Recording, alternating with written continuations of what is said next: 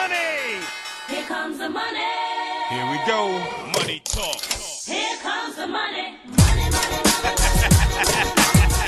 Dollar, dollar. Dollar, dollar. Olá, eu sou a Bárbara Barroso, sou especialista em educação financeira e sejam bem-vindos ao Money Bar, o podcast de finanças pessoais onde falamos sobre dinheiro de forma descontraída e descomplicada.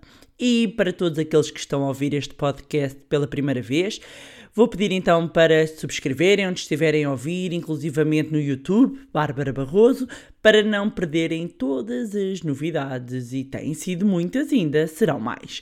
Hum, então, hoje uh, vamos falar uh, de um tema que eu considero bastante importante. Já tinha recebido algumas questões sobre crédito, empréstimos, uh, dívidas, e este era um tema que eu já tinha aqui na lista para falar um, há algum tempo. Portanto, hoje vamos falar de que dívidas. Vamos desmistificar também aqui alguns pontos, fazer uma distinção entre o que é dívida boa, o que é dívida má. Esta hora podem estar a pensar, mas isso existe? Já vou explicar e depois também darmos aqui algumas dicas para iniciar um plano de desendividamento e uh, seguir aqui uma metodologia uh, e uma estratégia para conseguir uh, ser bem sucedido neste plano de desendividamento. Isto não é uma palavra fácil de dizer, vamos lá ver se eu até ao final do podcast digo isto sem me enganar.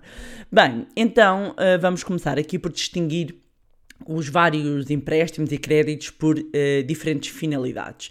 Temos o crédito de habitação, que é o financiamento para compra de casa, temos o financiamento para compra de automóvel ou da moto, o crédito de automóvel, e dentro deste sim, de, depois temos um, ehm, outro tipo de financiamento além do crédito, leasing, o renting, a ALD, aluguer de longa duração. Depois temos o crédito pessoal, eh, crédito ao consumo, temos descobertas autorizados associados às contas ordenado, temos os cartões de crédito e temos o crédito consolidado. Há mais créditos, mas assim, de, de, grosso modo, são estes aqui os créditos mais conhecidos e mais utilizados pelas famílias. E hum, antes de entrarmos aqui num plano, aproveito para uh, começar por desmistificar o que é isto do crédito e explicar que o crédito em si não é uma coisa má. E muitas vezes existe aqui uma, uma carga negativa muito grande, uma diabolização de quem tem créditos, parece que é uma pessoa má, que é maléfica, que é um bandido, eh, que, não, que horror, tem, tem empréstimos, tem créditos. Bem, não há necessidade de haver essa diabolização, digamos assim. O crédito é uma ferramenta que permite às famílias, às empresas, terem acesso a certos bens que muitas vezes não teriam de outra forma. Portanto, o que é que fazemos? Fazemos um contrato, acordamos reembolsar o, o, o montante, não é? É-nos dado um bolo de dinheiro, nos dado, salvo seja, é-nos emprestado um bolo de dinheiro e nós acordamos então reembolsar em parcelas durante um determinado prazo e mediante um determinado preço. Depois a grande diferença está no que é que se faz com esse dinheiro e de como é que esta dívida se enquadra na situação financeira. Ou seja, o crédito per si não, hã? Percy? Até, até podia fazer uma piada, mas era muito geek, que era o Parsi, que é uma, uma forma de renegociação de crédito, mas só aqui uma, uma ínfima parte é que podia achar graça, portanto vou saltar esta parte. Bem, uh, e se tivermos fazer aqui uma distinção entre dívida boa e dívida má, de uma maneira muito simples, a dívida boa põe-nos dinheiro no bolso e a má tira. Isto pode, assim, uou, como assim a dívida, a dívida põe-nos dinheiro no bolso? Bem, a dívida pode ser usada naquilo, na linguagem financeira, naquilo que se chama na alavancagem. Ou seja, eu vou buscar dinheiro emprestado para conseguir e buscar mais dinheiro ainda. E vou dar um exemplo para todos perceberem uh, do que é que eu estou a falar. Oh, há várias hipóteses, mas vou dar este exemplo. Quando eu compro uma casa e peço financiamento, ok? Para esta casa fica um crédito associado a essa casa. Ora, se em vez de eu habitar nessa própria casa, eu arrendar, eu estou a alavancar-me, ou seja, eu estou a pedir um empréstimo para depois arrendar, fazer ter um retorno com esse bem. Uh, e se nós formos fazer as contas, se eu pago 200 de empréstimo e vou buscar 400, e, e aqui estou a fazer já em termos líquidos, esqueci, uh, retirando, ou seja, já descontando aqui os impostos que têm que ser contabilizados e uma data de comissões, portanto vamos fazer uma diferença já líquida de 200 para 400, ou seja, eu pago 200 ao, ao banco de empréstimo e vou buscar 400, eu estou a usar a dívida a meu favor, ou seja, eu tenho um ganho de 200. Eu estou a usar a dívida para ir buscar mais dinheiro. Então aqui o racional é quando o custo de tomar emprestado é menor uh, uh, do que o retorno que esse empréstimo gera, então é uma dívida boa. ok? A dívida má é aquela que retira dinheiro do bolso, ou seja, sem retorno. No entanto, muitas vezes aqui poderíamos colocar uma data de créditos, mas vou dar inclusivamente um exemplo de um tipo de, crédito ou de empréstimo um, que, se fosse por uma versão purista, poderia ser aqui encaixado e que eu não considero todo. E falo de dívidas um, e de créditos para estudantes, que para mim, isto é uma opinião pessoal e, e, e, enquanto especialista de finanças pessoais, para mim não é uma dívida má. E porquê? Porque para mim é um investimento. É um investimento, neste caso, em saber, a educação e que tem como vista ter um retorno. Ok? Porque se eu aumento o meu conhecimento, eu estou a trabalhar aqui o meu valor.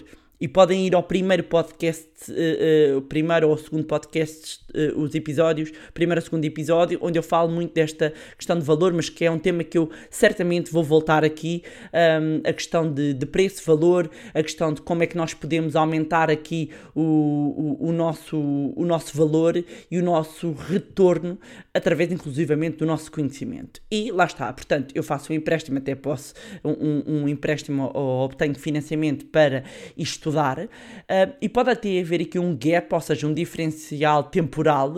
Um, até eu começar a ter o retorno, ou seja, eu ter um ganho por esse investimento. Mas para mim não é uh, claramente uma dívida má. Ou seja, às vezes quando pedem opinião sobre então e um crédito para fazer isto ou aquilo, quando há, há pouco tempo estava uh, em conversa com um grupo de pessoas e falava de então, mas o que é que a Bárbara acha do, do crédito para estudante? Eu, é, é, é, é aquele tipo de crédito que Obviamente, lá está sempre com o enquadramento financeiro adequado que não me faz de toda confusão que as pessoas façam esse, um, esse investimento, ok? Ainda que quando estamos a tomar um empréstimo estamos a falar de dívida, ok?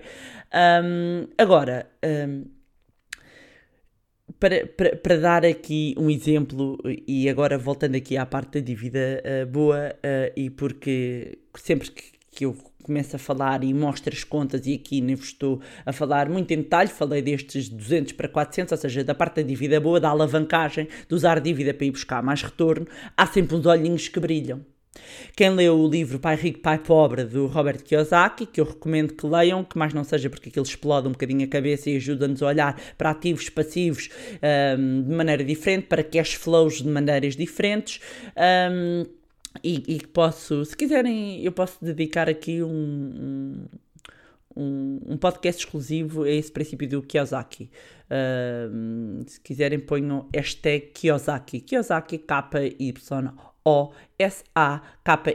Kiyosaki. Se não escrevam como, como quiserem. Uh, que é para, para eu dedicar um podcast porque Estávamos aqui muito tempo a explicar aqui a questão de ativos, passivos, dos cash flows e a forma como uh, o Kiyosaki abordou isto de maneira diferente e que é um livro que lê-se bem, é pequenino e que hum, uh, há coisas que até são questionáveis. Um, mas ajuda-nos a abrir a cabeça, ok? Uh, e, e, portanto, isto para dizer sempre que, que falo aqui da questão da alavancagem, ou seja, eu, eu pedir um crédito para comprar uma casa para depois arrendá-la, há pessoas que abrem logo os olhinhos, nunca fazem bem as contas, fazem sempre as contas pela rama, porque depois quando eu vou a fazer as contas do, do return on investment, ou seja, o retorno que as pessoas têm, as pessoas não contabilizam uma data de custos, um, portanto pensam que estão a ter um retorno na casa dos 6%, depois quando eu vou mim vai dar 3%, um, não, tem, não tem problema nenhum dar 3%, é, é questão a pessoa achar que está a ter um retorno de dobro, mas não tem, porque se esquecem de uma data de custos. Mas, para dar o exemplo de uma família que conheci há pouco tempo em que os únicos investimentos que têm são casas. E seguem esta metodologia. Ou seja, isto é uma família e são completamente amadores, ou seja, não é nada profissional e que seguem esta metodologia. Ou seja, têm vários empréstimos uh, e têm essas casas arrendadas. Há uma das casas que é, que é a própria, mas tem, tem, tem um, 3 a 4 uh, empréstimos com as casas arrendadas. E, uh, neste caso, a concentração e a exposição neste, estou a falar nesta família, uh, porque eles só tinham, não tinham outro tipo de investimento, ok? Não havia ações, não havia obrigações, não havia depósitos, não havia PPRs, não havia fundos de investimento, não havia até, não havia mais nada, ok? É, era aqui que eles tinham todo o investimento deles. Ou seja, tomavam dinheiro emprestado, depois iam buscar no arrendamento. Um, e, e, ou seja, já estavam a fazer aqui quase tipo monopólio, não é? Uns atrás dos outros, mas tudo assenta em dívida ok? E qual é que é o risco disto? É que, além de eles terem aqui uma concentração e uma exposição demasiado grande ao mercado imobiliário nacional, estão ainda por cima alavancados em dívida, ou seja, isto está assente em dívida. E o que é que isto leva? Leva é que se o mercado imobiliário arrefecer, eles têm ali um grande problema. Ou seja, se por alguma razão eles deixam de conseguir renovar o contrato de arrendamento ou se não conseguem vender a casa, de repente estão atolados em empréstimos sem obter retorno das casas, têm que os pagar e podem ficar aqui debaixo d'água e podem entrar em situação de sobreendividamento, ok? Portanto, quando se faz isto, a utilização da dívida como ferramenta para ir buscar mais dinheiro tem que ser feita com muito cuidado. Mas para mim, o mais importante aqui é perceberem que a dívida não tem que ser má ok? Que os créditos e os empréstimos, lá está, permitem-nos antecipar compras e consumo, seja a casa, seja o carro, um, e volto a dizer, aqui depois tem a ver com, a forma como fazemos essa, essa gestão. Além disso, e aqui numa maneira mais simples, e aproveitar para deixar o alerta, Uh, uh, se eu tenho um crédito de habitação, eu não tenho de o manter até ao fim. Ou seja, se de repente a manter até ao fim, e vou explicar aqui, ou seja, quando eu contraio um empréstimo, não sou obrigado a ficar naquele banco ad eterno. E se de repente outro banco tem melhores condições e o meu banco não, não me está a fazer eh, as condições mais favoráveis, eu posso mudar ok? Um, não tem que ficar ali presa 30 ou 40 anos, pode renegociar, pode mudar o crédito de banco, pode ir fazendo amortizações totais ou parciais. Um, aqui o que é importante ter atenção é a comissão de amortização, que por lei está limitada a 0,5% do valor amortizado no caso do empréstimo se tiver taxa variável. No caso do empréstimo ser a taxa fixa, a comissão de amortização é 2%. Uh, portanto, é uma questão de fazer as contas.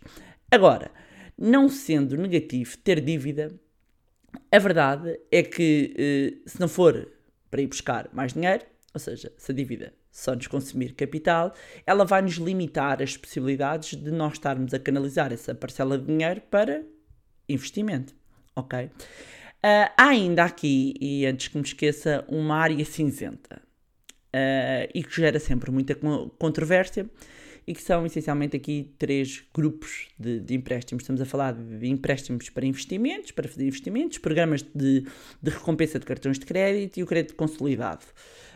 Um, e em todos estes é preciso também ter especial atenção e a pessoa tem que saber o que é que está a fazer. Portanto, o empréstimo para investir é claramente desaconselhado para pessoas com, que não tenham a literacia financeira necessária, porque é uma situação muito arriscada. Ou seja, de repente eu estou a tomar dinheiro emprestado, eu estou a pedir um empréstimo para fazer uh, investimento. Houve, houve há uns anos, inclusivamente, pessoas a pedir empréstimo para fazer investimento em ações. Portanto, ou a pessoa sabe o que está a fazer ou. Uh, claramente é desaconselhado. Depois temos aqui os programas de uh, recompensa de cartão de crédito.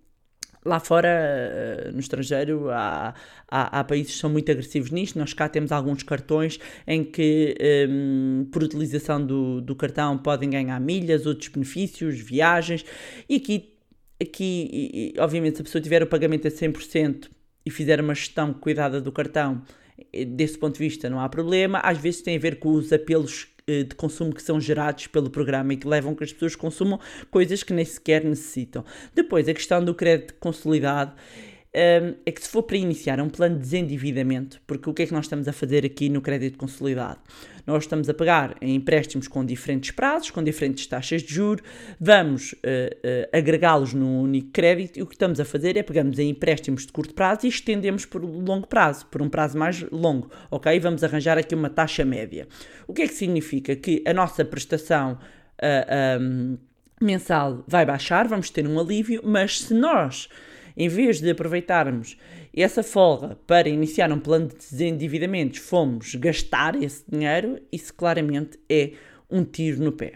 Agora, quando falamos uh, uh, uh, aqui de dívida ou de risco sobre endividamento, claramente estamos a falar aqui num ponto negativo. E para não cair nesse buraco, há alguns sinais de alerta que são necessários terem atenção. E eu vou enumerar quais é que são. Então, um deles é a taxa de esforço acima de 40%. E o que é que é aqui a taxa de esforço? E esta análise é inclusivamente feita pelos bancos. A taxa de esforço é o peso que as minhas prestações e que as, a, a, a, a somatória das minhas prestações têm nos meus rendimentos. Ou seja, uh, e, e, dando aqui um exemplo, um, quando eu, se eu tenho um rendimento de 1000, uh, a soma das minhas prestações não pode ser superior a 400 euros. Se for um casal em que ganha 1000 cada um, ou seja, temos 2000, a soma das prestações não deve ultrapassar os 800 euros. Um, e até o ideal era não seria, será não ultrapassar um terço. E obviamente, uh, e porquê? Porque uh, depois precisa do resto para pagar outras contas, que não sendo prestações, uh, são despesas. Estamos a falar água, luz, gás, o combustível, o telemóvel, o supermercado canalizar uma parte para a poupança, não é? Um, portanto, a pessoa tem que viver com o resto, mas e podem estar a questionar, ai, a Bárbara, mas, mas como é que é possível ultrapassar estes valores? há aqui duas situações extremamente, aliás, três, extremamente comuns, em que de repente provoca-se aqui um desequilíbrio, que a pessoa tem tudo ajustado e cumpre claramente o padrão da taxa de esforço e acontece uh, uma situação de desemprego, acontece uma situação de doença, acontece uma situação de divórcio, acontece uma situação de morte de um dos cônjuges e há logo aqui um risco de haver uh, uma entrada em ruptura financeira. Porquê? Porque de repente eu tinha, vamos imaginar, num casal, dois rendimentos que me suportavam uma determinada taxa de esforço e eu de repente deixo de ter um. Basta isto. E isto verificou-se muito na crise. E por isso é que depois uh, uh, houve um conjunto de pessoas com dificuldades e que tiveram que entregar um, a casa. Porquê? Porque de repente a taxa de esforço estava acomodada dentro de do que é aconselhável, mas estava acomodada com dois rendimentos. De repente perde-se um e já, já ultrapassa então este, este alerta dos uh, 40%, o ideal é 35%, 40%. Se de repente houve alguma alteração na vossa vida em que uh, leva a que esta taxa de esforço dispare, este é um, um, sinal de alerta. Depois, outro sinal de alerta para não se cair em risco de sobreendividamento. Usar créditos para pagar outros créditos. Bem, isto é é daquelas coisas que é não fazer de todo. Uh, uh, e a maioria das pessoas que chegam aos gabinetes sobre endividado, a maioria das pessoas que chegam a situações mesmo limites, quase sempre uh, chegam já com este efeito de um bola de neve numa espiral porque estão na expectativa de ah, mas eu pedi aquele empréstimo, dava para pagar aquele e depois eu estava à espera de receber aquele dinheiro. Não, assim que sentem dificuldade, parem, vão ao banco tentar renegociar, peçam ajuda. Um, seja a DECO, seja a outras instituições uh, uh, e outras entidades que fazem renegociação e que ajudam e aconselham as famílias, é muito importante pedir ajuda a tempo. Muitas vezes as pessoas já pedem ajuda um bocadinho tarde. Depois, claramente, atrasos nos pagamentos é um red alert. Depois, discussões familiares. Já diz o ditado: caso não há pão, todos ralham, ninguém tem razão, não é verdade? E o dinheiro é uma das principais eh, causas de divórcio entre os casais. E, portanto, quando começam a haver discussões que não existiam por causa de dívidas, claramente é um sinal de alerta e, uma vez mais, uma altura de pedir ajuda. Portanto, eu já vos. Uh, uh, agora podem estar aqui um bocado baralhados, mas ó oh, Bárbara, então a dívida é boa, a dívida é má, eu tenho empréstimos, uh, devo amortizar, não devo amortizar, o que é que eu faço? Para começar, não há verdades absolutas. Eh, cada caso é um caso, cada dívida uh, eh, um, é, é um, um, caso especial para uma família, uh, o que ele levou, em que contexto. Eu só vos mostrei é que há mais do que um lado ok? Porque depois existe, e eu vou-vos falar aqui de uma pessoa eh, que são os debt killers, que é mata a dívida, não haja dívida uh, em circunstância alguma, mas uma pessoa que esteja ligada aos mercados financeiros, uma pessoa que esteja ligada ao mundo financeiro, sabe que é possível usar a dívida a nosso favor. É possível, com inteligência financeira, usar a dívida para conseguirmos obter mais dinheiro. Mas isto é um outro patamar. Ok? Agora, uma coisa que claramente defende para a maioria das famílias que é quanto menos dívida, melhor, meus amigos. Ah, mas como é que nós compramos a casa? Se não têm dinheiro, possivelmente vão pedir empréstimo. Eu não estou a dizer para não pedirem o empréstimo, ok? Eh, Arrumem isto na vossa cabeça. Agora, nós podemos ir buscar dinheiro para cumprir satisfazer uma determinada necessidade de comprar determinado bem e depois, ou eu vou pagando aquilo, e é aqui, é este ponto que eu vos quero chegar, ou eu vou pagando àquele ritmo que está definido e mesmo que já tenham passado 5 anos e eu hoje até ganho mais e eu continuo, ou então eu vou tentar acelerar e livrar-me das dívidas o mais rapidamente. E a questão é que se eu tenho folga em margem financeira, quanto mais depressa eu conseguir eliminar as minhas dívidas, que me vão consumir capital e que eu vou pagar juros, mais dinheiro eu tenho disponível para pôr juros e dinheiro a render para mim. Ok? Em vez de eu dar dinheiro aos bancos, às instituições, eu quero é ter dinheiro para gerar dinheiro. Ok? Então, vou-vos dar aqui uma metodologia e um conjunto de passos para iniciarem um plano de desendividamento. E volto a repetir, eu sei que estou a parecer repetitiva, algumas pessoas vão olhar para o podcast e dizer Bárbara anda lá com isso, mas nós não somos todos iguais, amigos. Há uns que apanham logo à primeira, outros não apanham logo à primeira. E eu dou aulas, para quem não sabe, portanto, eu tenho muita atenção à minha audiência e tenho que ter atenção que para algumas pessoas às vezes as coisas não são claras. Ah, deixar então esta nota e este parente. Se não está claro, perguntem, meus amigos. Eu tenho inúmeras formas de vocês entrarem em contato comigo, seja nos comentários no, uh, onde estão a ver, o podcast onde vocês estão a ver, não onde estão a ouvir, uh, seja nas minhas redes uh, sociais, seja através do meu site site barbarabarroso.pt.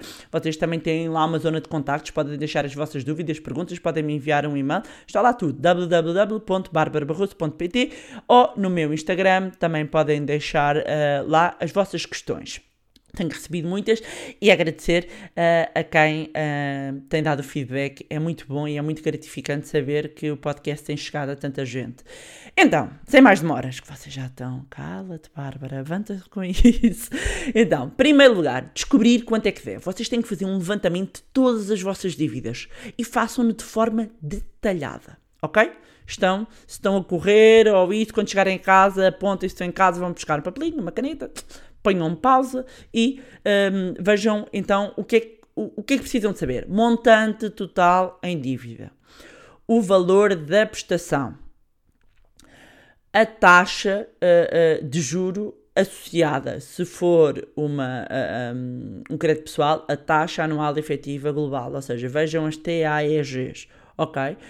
Do, dos vossos empréstimos, dos vossos cartões de crédito, ok? Portanto, vão fazer o montante total em dívida, o valor da prestação, a altura quando é que ela vence, quanto tempo falta para o final do empréstimo, ok? Do, do, do crédito que vocês têm, um, as taxas e as comissões que têm associadas e, em alguns casos, os seguros. Ou seja, vocês têm que fazer um levantamento de, bam, todos os custos associados ao crédito, ok?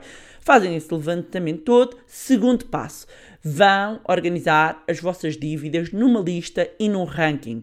E faites attention, mon ami muita atenção. Eu vou-vos dar duas metodologias. Uma metodologia que é a mais conhecida, que é a que eu defendi durante muitos anos e que toda a gente que está no mundo das finanças pessoais, todos não, mas a grande maioria, isto é mainstream, estão a ver? É aqueles que toda a gente diz, uh, que é o mais comum, que é organizar as vossas dívidas, uh, listá-las uh, pela taxa de juro mais elevada. Ok? Portanto, vocês têm isto, façam em colunas, podem fazer no Excel também. Podem fazer no Excel, podem fazer num papelinho, ou seja, dívida, crédito de habitação, à frente. Um, escrevem, querem que eu vos envie? Já subscreveram uh, uh, a newsletter? Subscreveram a newsletter do site da Bárbara Barroso? Eu vou vou agregando já dos podcasts anteriores. Só, como têm entrado várias pessoas, estou à espera um bocadinho aqui de estabilizar para começar a enviar algumas coisas, uh, mas também posso-vos enviar aqui um, um, como é que é? Um spreadsheet, um Excel, um Excel, onde vocês podem preencher. Então tem o tipo de dívida, tem o, o o montante, tem a taxa de juro, tem o valor da prestação, o, já disse o, o valor em dívida, ou seja, organizam os custos associados, o seguro, a data do vencimento, uh, o tempo que falta. Organizam isto tudo e vão organizar, neste caso têm a tabela toda e vão organizar pela taxa de juros. Ok? E a ideia aqui é começar a eliminar a dívida pela, uh, pelo o empréstimo, o crédito, que tiver a taxa de juro mais elevada. ok? Portanto, a ordem é esta, abatem aquela dívida, passam para a seguinte e assim sucessivamente. Esta é, é a metodologia A. Metodologia B, que hoje em dia é a minha preferida, ok? Hoje em dia é esta que eu usei para abater as minhas dívidas, ok? Ah, e que eu vou-vos explicar porque é que eu hoje em dia defendo esta, hum, esta metodologia e que eu vejo que resulta muito melhor. Então, é o método uh, da bola de neve, defendido pelo Dave Ramsey, a que eu lhe chamo Debt Terminator. o Debt Terminator.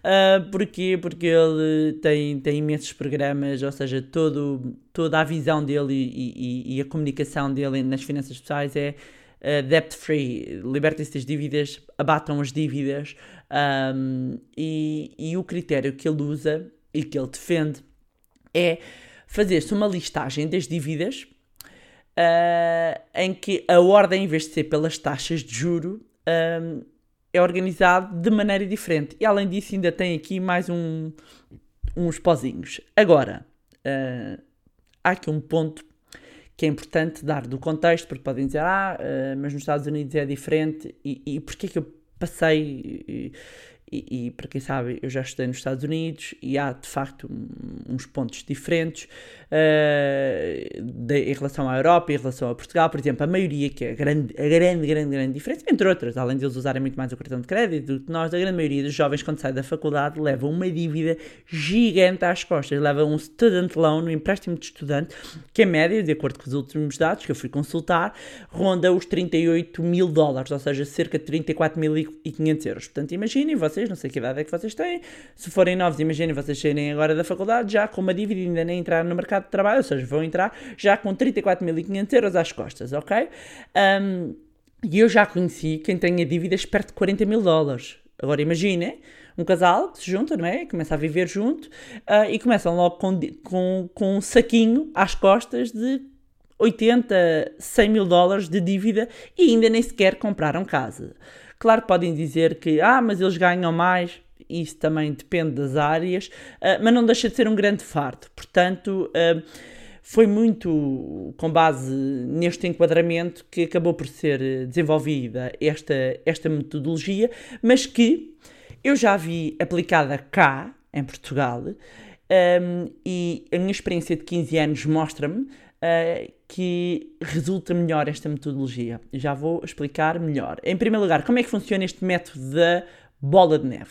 Então, começa-se por listar as dívidas de menor para maior em termos de montantes. Ou seja, eu vou começar pelas dívidas cujo montante em dívida, atenção, o montante da dívida é mais pequeno ok? Portanto, a minha dívida, é, é, é, normalmente o que, é que acontece? A casa é a última, porque normalmente tem a dívida maior é da casa, portanto a casa fica para o último.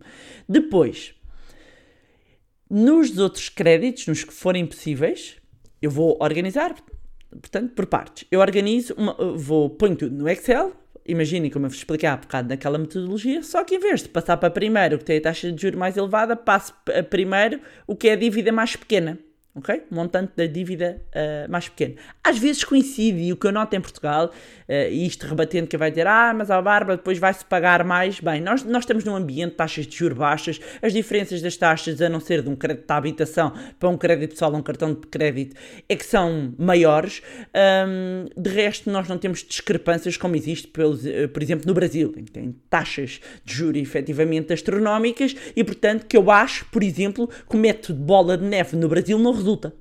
Portanto, se houver algum brasileiro que esteja a ouvir este podcast e está no Brasil, para mim, o método bola de neve no Brasil não funciona.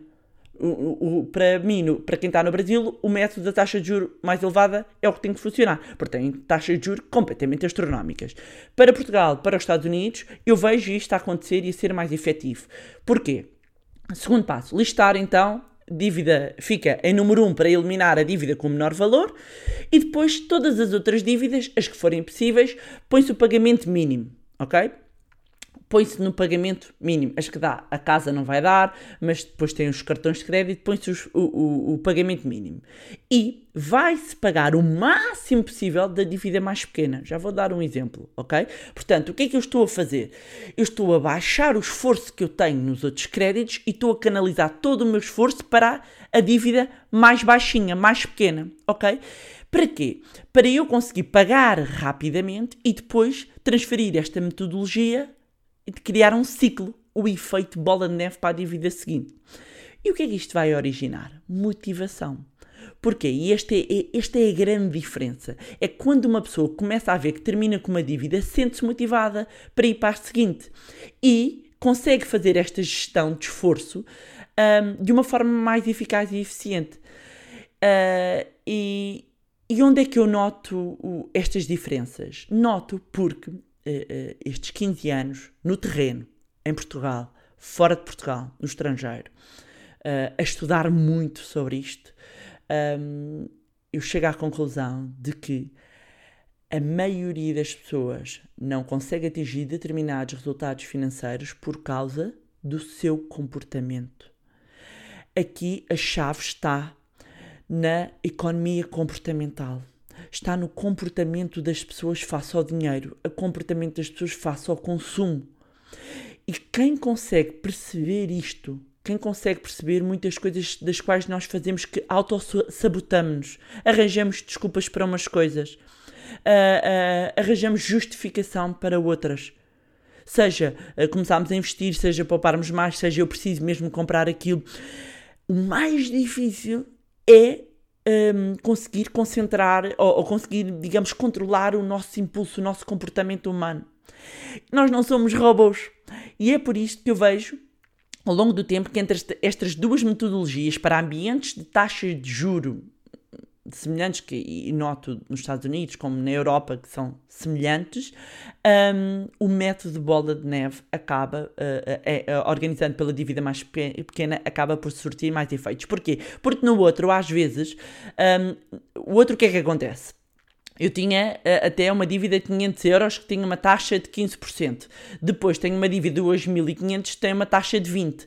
Diz ele, diz o método da taxa de juro mais elevada que eu devo eh, abater a de 2.000 euros, mesmo que a outra seja só 500, mas porque tem a taxa de juro. Ou seja, só que eu para conseguir eliminar aquela, o esforço é maior. E isto é como ao ginásio, é como às dietas, como tudo. Chega um momento em que eu me vou sentir desmotivado. A outra de 500 é mais pequena. E de repente, o diferencial, se nós formos avaliar em dinheiro, quando vamos a ver, se calhar estamos a falar de uma diferença de 10 euros, de 5 euros, às vezes menos, porque depende de- do prazo da, da dívida, quando de repente eu vou sentir muito mais motivado, que é, caramba, em dois meses já eliminei aquela dívida, bora para a segunda, já libertei capital, bora para a segunda, ou seja, o efeito da motivação que é, conhecida, é conseguida é a mesma coisa quando eu de repente estou a fazer uma dieta e começo a ver logo resultados. Porque é que as pessoas muitas vezes não veem resultados? Porque às tantas está tudo a comer relva há um mês e a gente chega para a balança e aquilo até está, aumenta, não é? Ah, ah, e, e o que é que isso leva? Que a pessoa abandone e gera uma frustração. Portanto, eu vou dar aqui um exemplo. Vamos imaginar que tem um cartão daqueles supermercado, estão a imaginar do corte inglês ou qualquer coisa assim, em que tem 500 euros de dívida, porque há muita gente que usa esses cartões. E que está com um pagamento mínimo de 50 euros. 500 euros, 50 euros. Tem uma dívida de cartão de crédito de 2 mil euros e está com um pagamento mínimo ali de 80. Tem um financiamento automóvel já baixinho, já só sobram 5 mil euros e está com um pagamento de 100. E tem um empréstimo de casa, 100 mil euros, com um- eh, que corresponde a um pagamento de 350. Segundo o método da bola de neve, vocês começavam então pelo cartão de supermercado. Mesmo que, vamos imaginar, o cartão de crédito até tivesse uma taxa de juros mais elevada do que este cartão de supermercado, só que vocês tinham 2 mil euros no cartão de crédito, ok? Então, o que é que fazíamos? Íamos começar por esta dívida mais pequena, ahm, e assim que esta ah, ah, tivesse ahm, eliminada, passávamos, é a mesma metodologia para as dívidas seguintes. E volto a dizer, é um bom método, sobretudo no atual momento de taxas de juros baixas. Ok? E podem dizer, ah, Bárbara, mas as taxas de juros também são baixas, o preço do dinheiro é baixo, hum, então para que é que estamos a amortizar? Vamos aprendendo, porque vamos libertar dinheiro para nós investirmos, ok? E porque, hum, a título de exemplo, Vou-vos dar esse exemplo com as taxas. A taxa de juros máxima fixada pelo Banco de Portugal, e acabei de ir ver, uh, para o cartão de crédito, para o último trimestre deste ano está fixada em 15,7%. Ou seja, quem for pedir um cartão de crédito, agora no último trimestre, o Banco de Portugal fixa as taxas máximas que podem ser cobradas e está nos 15,7%.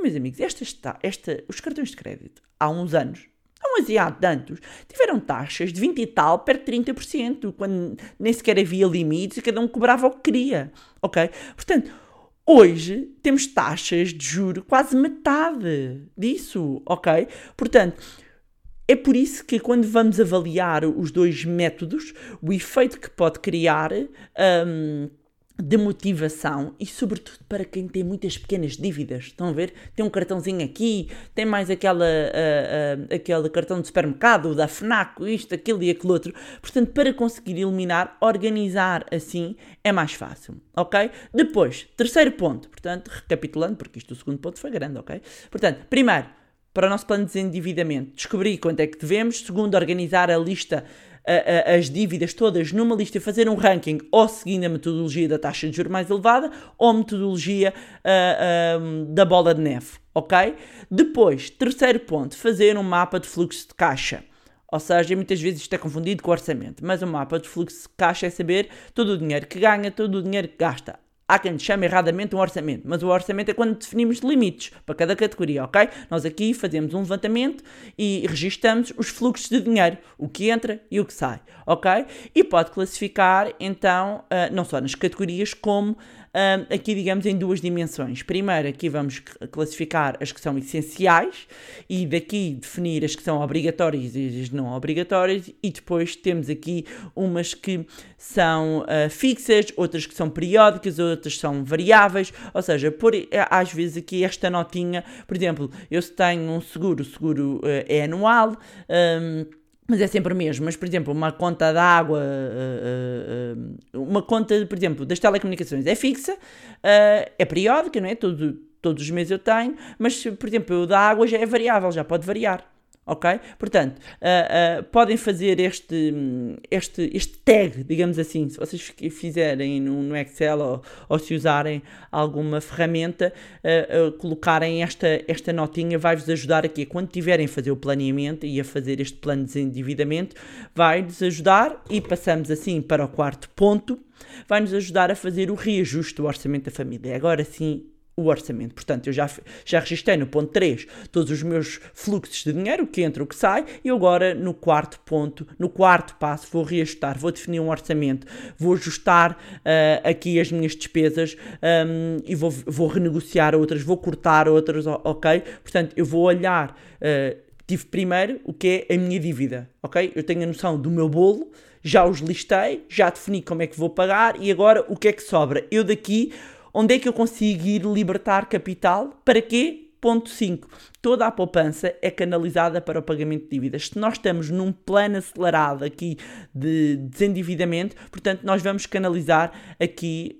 Um, essas poupanças conseguidas para as nossas dívidas, imaginando que nós já definimos o montante que queremos de poupança. Já sei que me vão perguntar, Bárbara, então eu abato dívidas ou poupo? Uh, um, se estiverem a construir o vosso fundo de emergência, podem canalizar uma parte, podem ir construindo o fundo de emergência ao mesmo, pelo menos o de emergência, ok?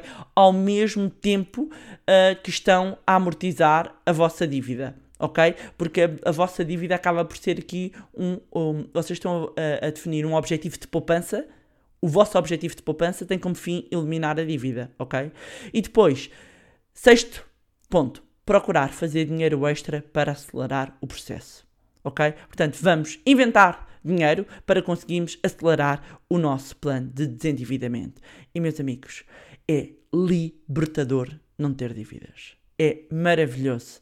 E, e a liberdade. Agora pensem, um, quem tiver empréstimos, faça assim umas contas por alto, só das prestações. Pensem em cash flows, ok? E imaginem se vocês não tivessem que pagar essas prestações. O que é que vocês faziam? É pá, ia ser só comer fora. É pá, poupem-me. Tá bem? Não poupem só no sentido de guardar dinheiro. Invistam. Poupem e invistam esse dinheiro. Mas, fantástico, de repente vocês não têm conseguido ir uh, jantar fora, querem fazer aquela viagem. Excelente. vocês começam a ver a liberdade que vocês vão ter por não terem aqui o peso das dívidas. E pronto, era isto que eu tinha eh, para vos trazer em mais um episódio do Money Bar. Ah, muito importante, aproveitar para retificar um ponto relativamente ao último episódio sobre a liberdade, a segurança uh, financeira um, e a independência financeira. Na parte da distribuição da minha metodologia da autonomia financeira, a distribuição é 40%, 40%, 20%. Para quem não sabe o que é que eu estou a falar, vá ouvir o último podcast, o, o, episódio 7, e não os 60, 40, 20, porque isto não dava 100. Um, eu fui alertada por ouvintes maravilhosos e atentos um, que me vieram dizer isto, um, e em todo caso, quando eu enviar a informação pela newsletter, eu volto a referir, portanto, 40%, 40%, 20%. e para quem está a perguntar qual é que é a newsletter, volto a frisar, no meu site www.barbarabarroso.pt podem subscrever a newsletter. Uh, atenção, deixar a nota, atenção, que às vezes o e-mail de confirmação vai parar ao spam, verifiquem se é o vosso caso, ok? Uh, e também podem enviar através do site as dúvidas, tem lá um formulário nos contactos para preencher e enviarem. Não se esqueçam, uma vez mais, de subscrever então o podcast, deixem o vosso feedback, eu gosto tanto de vos ouvir, é tão, é, é tão importante também saber se, se este conteúdo tem ido, têm ido ao encontro das vossas expectativas, o que é que têm gostado, o que é que gostavam mais um, de, de ouvir.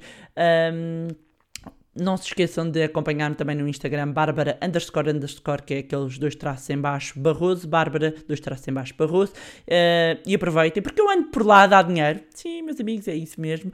E se gostaram do conteúdo e acham que vai ser útil para outras pessoas, sejam familiares ou amigos, partilhem. Quanto a nós, encontramos no próximo episódio do Money Bar. Money! Here comes the money. Here we go. Money talk. Here comes the money.